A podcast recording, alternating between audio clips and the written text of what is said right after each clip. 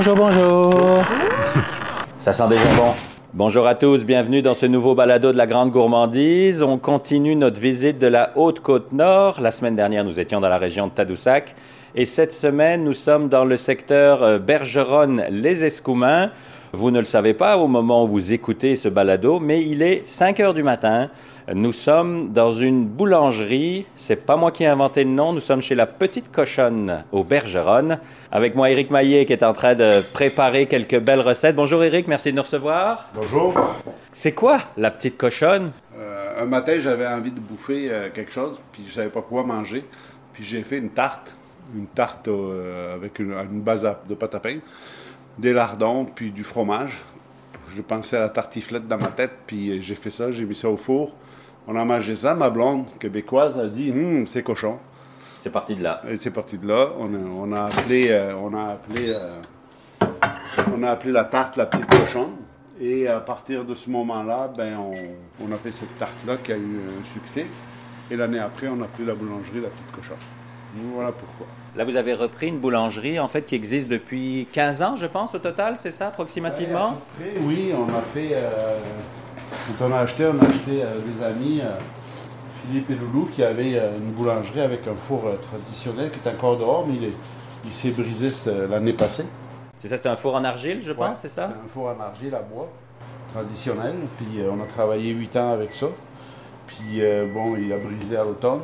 Fait qu'on a changé un peu le, le système. Puis comme je deviens un peu plus vieux, les os sont plus durs. Puis euh, faire du travail du four à bois, c'est très exigeant. c'est physique, oui, c'est Ouais, ça. Exigeant, ça fait qu'on a décidé d'agrandir cette partie pour euh, accueillir un, nouveau four. euh, Un nouveau moderne. bébé, ouais. Ouais, Un gros bébé. Puis les produits que vous proposez, est-ce que ce sont des produits traditionnels de boulangerie? C'est peut-être la recette qui est plus traditionnelle de l'époque, si j'ose dire?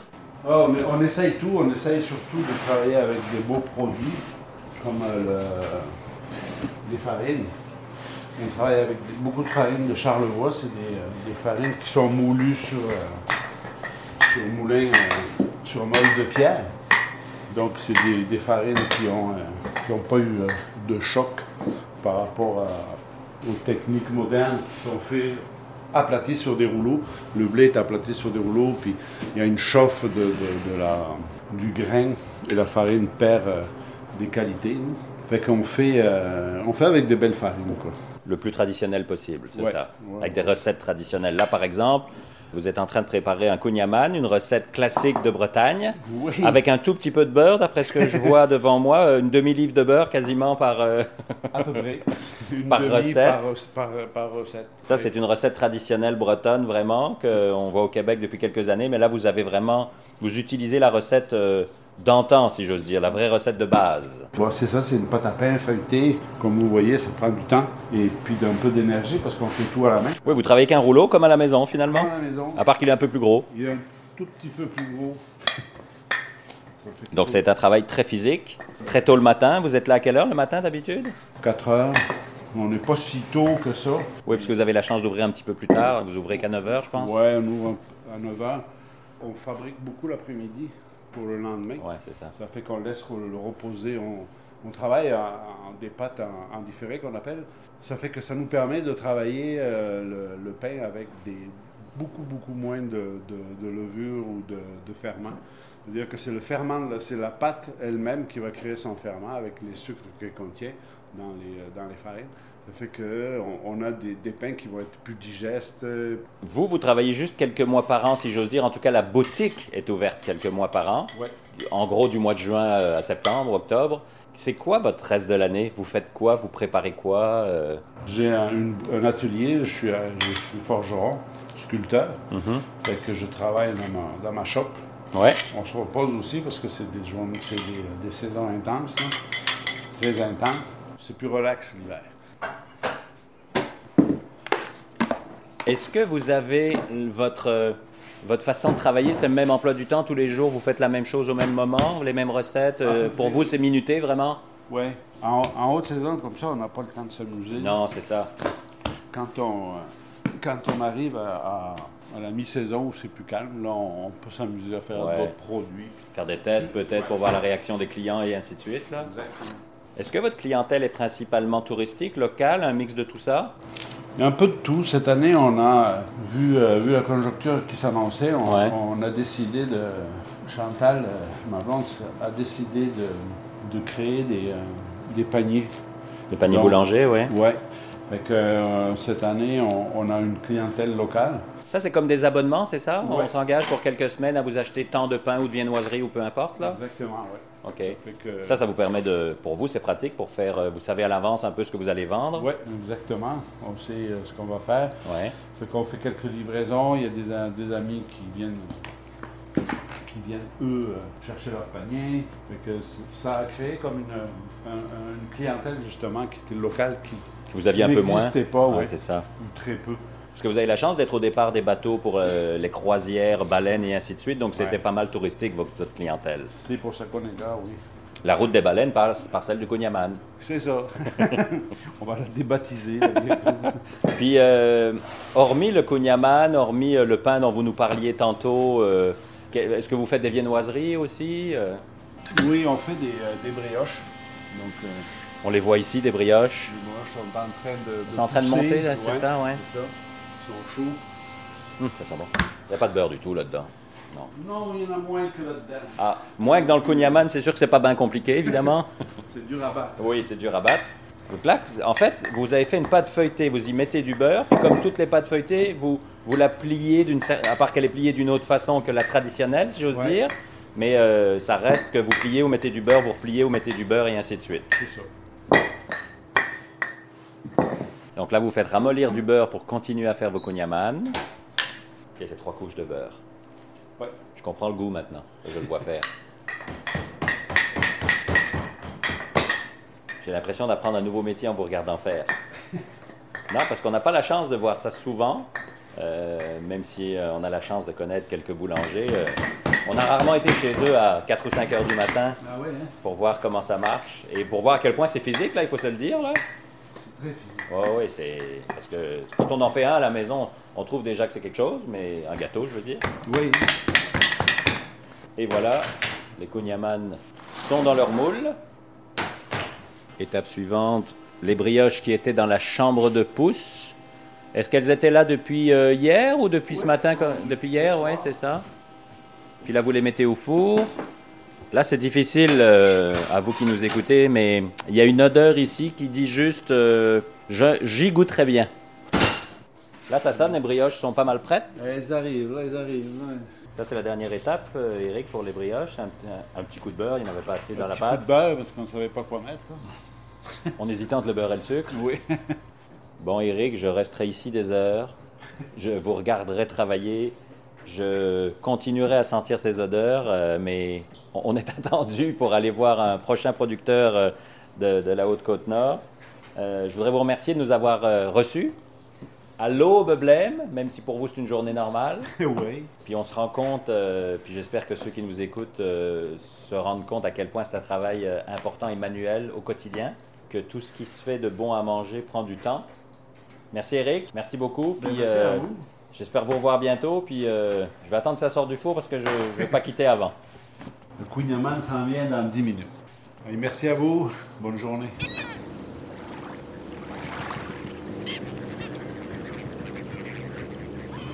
Bonjour Paulette Gagnon, merci de nous accueillir chez vous.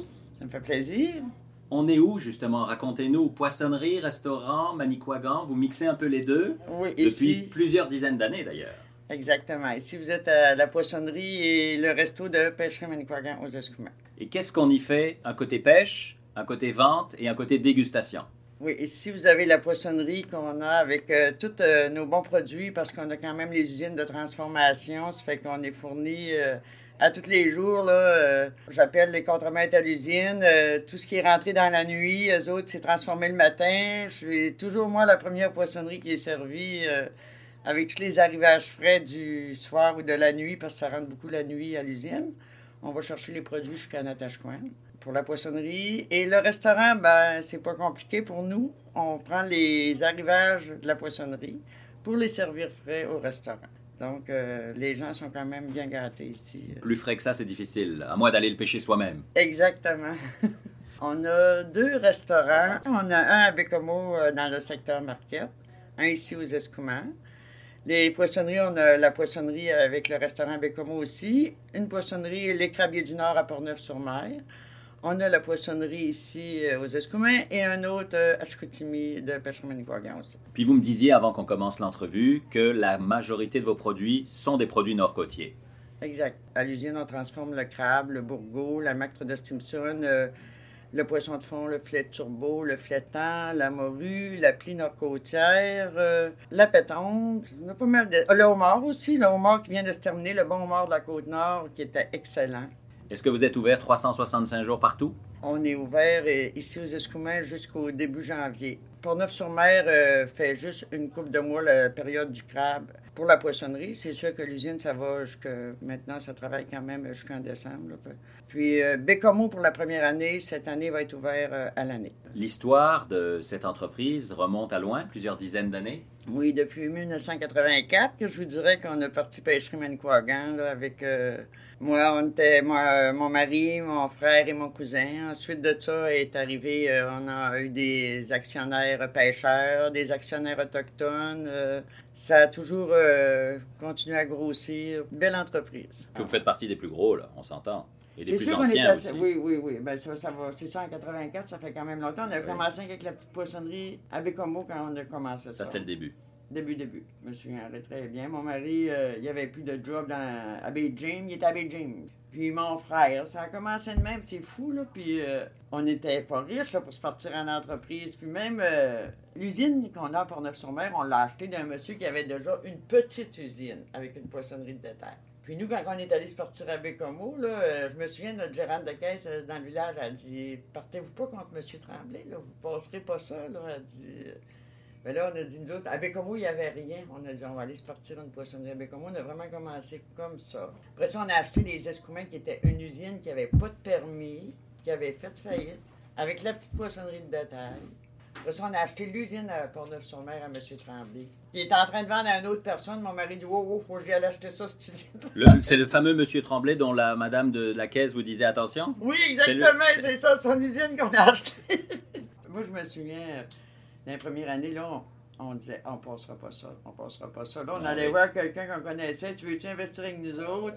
Là, il disait, oui, oui. Là, ça fait que là, il arrivait, il disait, comment vous voulez? Mais lui, il avait déjà une job à l'année. Il investissait, mais là, au bout d'un an, il n'y avait jamais de dividende, jamais rien. Il disait, ben, Je vais reprendre mon argent. ouais, exactement. Ben là, y rachetait ses parts. on a fait de ça des, dans les premières années. Les entrées et incroyable. sorties, ouais, c'est sûr. Incroyable, ouais. Mon frère, qui était associé avec mon mari, il est décédé il y a deux ans, il avait 60 ans. OK. Hi, c'est jeune. Ça fait que, ouais, ouais, ouais, ça fait que... c'est Ça, sûr c'était les deux premiers? Votre frère et votre mari? Mon frère, mon mari, après mon cousin, il est rentré actionnaire Ok. avec d'autres. Lui, il était comme comptable, Ouais. ça fait que c'était bon qu'on le rende avec nous dans l'entreprise. oui, c'est pratique.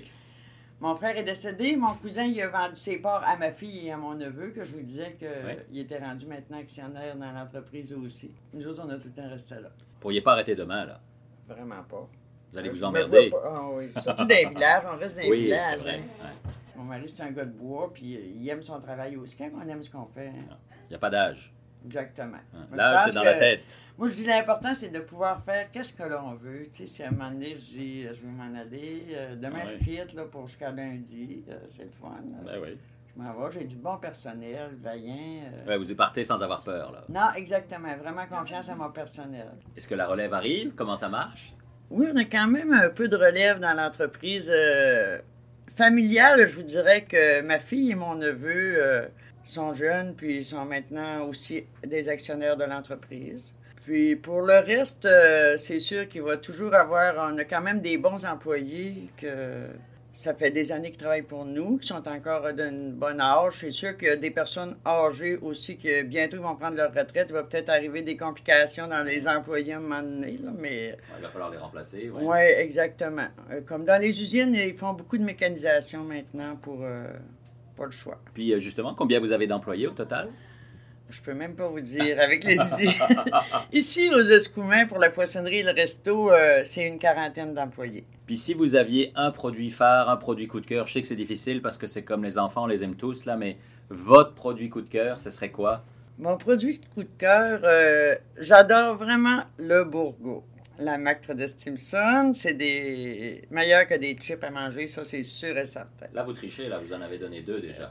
vous m'avez demandé de ça, mais c'est parce que c'est vraiment deux de mes coups de cœur qu'on peut manger, là, que je parle à, que tu peux mettre dans n'importe quelle recette où tu vas mettre euh, un fruit de mer. Ouais. Mais sauf que si tu es en après-midi, tu as une petite fringale, tu veux manger un petit fromage, tu ouvres une petite canne de mac, petite canne de bourgogne nature, euh, tu peux avoir une petite sauce kikoman japonaise pour saucer ça dedans, une petite mayonnaise ou nature, c'est excellent. Avez-vous des projets de développement, des choses qui, euh, dont vous pouvez nous parler, des, des nouveautés qui s'en viennent? Oui, à l'usine de Portneuf-sur-Mer, on est en train de développer une bonne sauce aux fruits de mer Oh. qui va être mise en marché euh, probablement d'ici une couple de mois. Puis je peux vous dire euh, que ça va être très intéressant. C'est un produit là, qui euh, il est excellent. J'ai participé beaucoup pour la recette, puis c'est excellent. Vous avez goûté Contribué beaucoup. pour la recette, oui. Est-ce que vos produits sont disponibles uniquement dans vos points de vente à vous ou est-ce que certains peuvent être trouvés ailleurs? Je dis ça pour les gens qui nous écoutent et qui ne sont pas dans, ces- dans les secteurs dont vous m'avez parlé. Est-ce qu'il y a une possibilité de vous trouver? Oui, parce que euh, on, on vend beaucoup sur le marché du Québec. Les IGA, les métros, les conserves. euh, beaucoup de nos produits sont vendus euh, sur le marché du Québec. Dans la période du COVID, euh, c'est ça qu'on parlait avec l'usine. Le crabe a été vraiment très, très populaire. Les gens là, euh, sur le marché du Québec là, en ont mangé plus que l'habitude. Là, on est au mois de septembre. Votre été est presque fini. Comment il s'est passé, justement? Vous parliez de COVID il y a quelques secondes. On a eu une très belle saison. On est très content de notre saison parce que jamais que je croyais que ça roulerait autant que ça. Les Québécois ont vraiment venu sur la côte nord cette année. Puis euh, j'espère qu'ils maintenant qu'ils ont découvert la côte nord, malgré qu'on avait déjà une bonne achalandage ici, en espérant que ça va continuer dans les années à venir parce que c'est plaisant de voir comment est-ce que les gens ont apprécié la côte nord. Puis je parlais même avec une cliente tantôt, elle dit dit on vire fou quand on rentre dans votre poissonnerie, madame. C'est plaisant de- d'entendre dire ça. Elle dit. C'est peut-être le côté positif, justement, de la pandémie, c'est que les Québécois se sont réappropriés le Québec, quelque part? Exactement. Ça fait que on va on a espéré que ça va continuer, qu'ils vont continuer à venir nous voir dans les années futures. Puis euh, Merci de nous avoir accueillis, Paulette. C'était très agréable. ça fait plaisir. Et puis, on va continuer notre parcours, nous, sur la côte nord. Je vous rappelle qu'on fait trois balados de la grande gourmandise. Celui de la semaine dernière était à Tadoussac. Celui de cette semaine est aux Escoumins-Bergeronne. Et la semaine prochaine, on sera dans le secteur de Bécomo. Et après avoir parlé de poissons avec Paulette, on a fait une heure de route, plus ou moins vers l'est. On est à Colombier et on rejoint notre euh, prochain invité. Bonjour Michel Beaulieu. Bonjour. Merci de nous accueillir. Ah, ça me fait super plaisir. Alors déjà, est-ce que vous pouvez nous situer Colombier? C'est une ville, un village? C'est un village. Moi, je suis née ici. J'allais à l'école en face. Euh, ici, c'était un magasin général. Oui.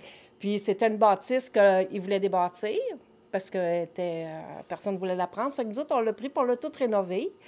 Puis on avait besoin d'espace pour nos confitures, pour nos chocolats, tout ça. Ça fait qu'on on l'a retapé.